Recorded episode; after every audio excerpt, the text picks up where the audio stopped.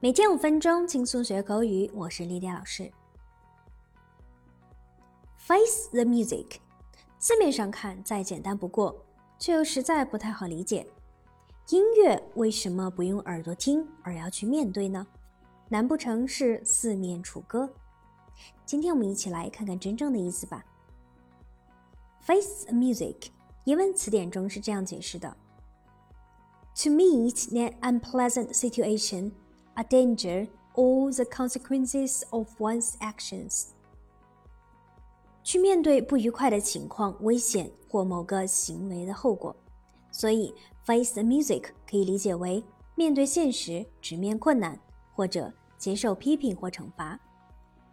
这个短语来源于剧场。演员们在舞台上表演时，经常会由于紧张或怯场而造成忘词等尴尬的局面。但只要音乐一响，演员就没有任何选择的余地，只能勇敢去面对。后来，face the music 便被用来指承担自己行为的后果。For example, I really don't want to talk to the person, but I have to face the music. 我真的不想和那个人说话。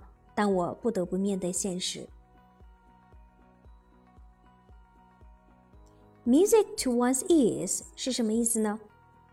它是指说的话让人爱听，令人愉快，也可以翻译为正合某人的心意。For example, his news is music to my ears. 他的消息正合我的心意。那正合某人心意，对某人的胃口，还可以用。Up one's alley，这里面的 alley 是小街小巷的意思，在英式英语中则常用 up one's street。For example, this job seems right up my alley。这份工作似乎正合我的胃口。那 elevator music 是什么意思呢？Elevator 电梯，那 elevator music。指在公共场所，如电梯中连续播放的音乐，通常给人的感觉是比较平淡单调，所以 elevator music 也用来形容一些很无聊的音乐。For example, I didn't like that singer at all. It sounds like elevator music. 我一点也不喜欢那个歌手，听起来像电梯音乐。好，我们再来学习一个跟音乐有关的常用短语 ，play it by ear。